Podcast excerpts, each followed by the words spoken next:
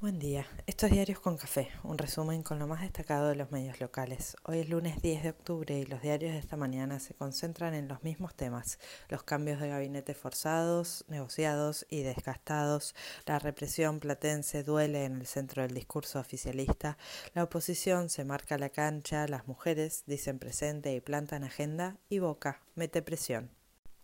Se confirman los cambios de gabinete y se espera que el presidente anuncie los reemplazos de Gómez Alcorta, Moroni y Zabaleta. Mañana asumirían los nuevos ministros. Sin embargo, de nuevo, tiene poco el escenario y se muestra repetido y agotador. Varios dan por confirmada a Tolosa Paz como nueva ministra de Desarrollo Social. Todos cuentan grandes pulseadas por la titularidad de trabajo entre el sindicalismo, el kirchnerismo y el albertismo, que no existe, pero existe, y el Ministerio de las Mujeres queda como ministerio y por ahí pasa el dato, más que el nombre que quede a cargo. Nancy Pasos critica que el dispositivo presidencial sobreactúe la resistencia y la diferenciación respecto de la vicepresidenta, porque la noticia vuelve a hacer el ruido al interior de la coalición de gobierno. Cristina y Alberto no se hablan y cada cual cuida su espacio, como si en el deterioro general no perdieran todos.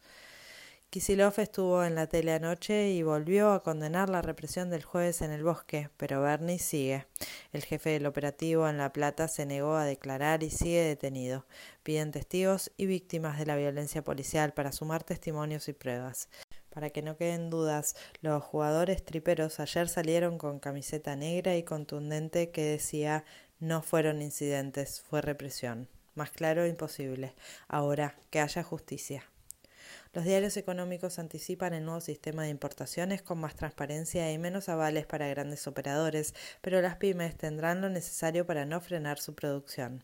Regirá desde el 17 de octubre y hará caer las cautelares vigentes. Massa vuelve a viajar a Estados Unidos y confía en sumar financiación de organismos multilaterales de crédito.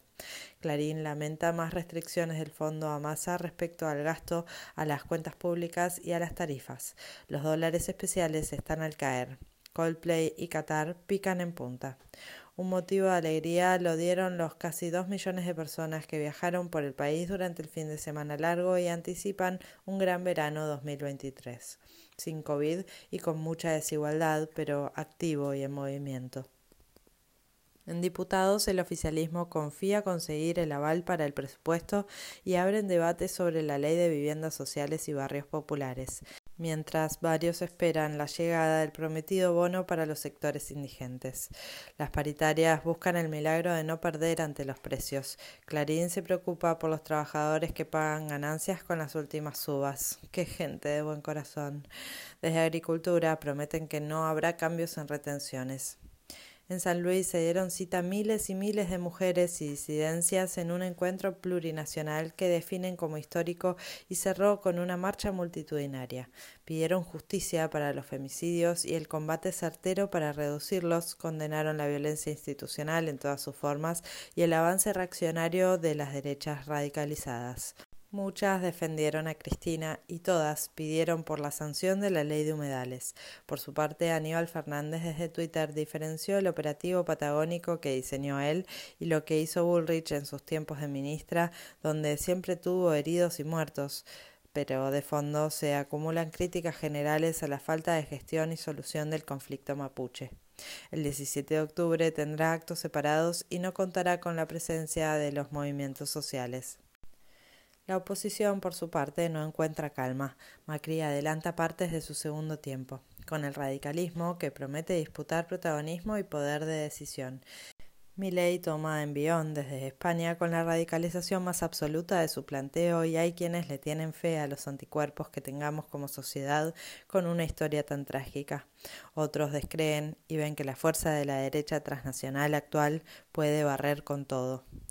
Crece la expectativa por lo que pueda surgir del celular de Sabac Montiel y el abogado de Cristina confía en dar con la financiación y la motivación política del ataque.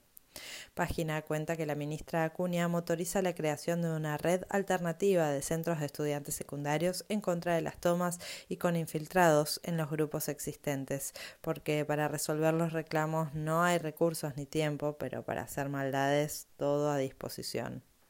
En el mundo, Putin acusa de terrorista a Ucrania por la explosión del puente que ya tiene una zona reacondicionada para poder funcionar.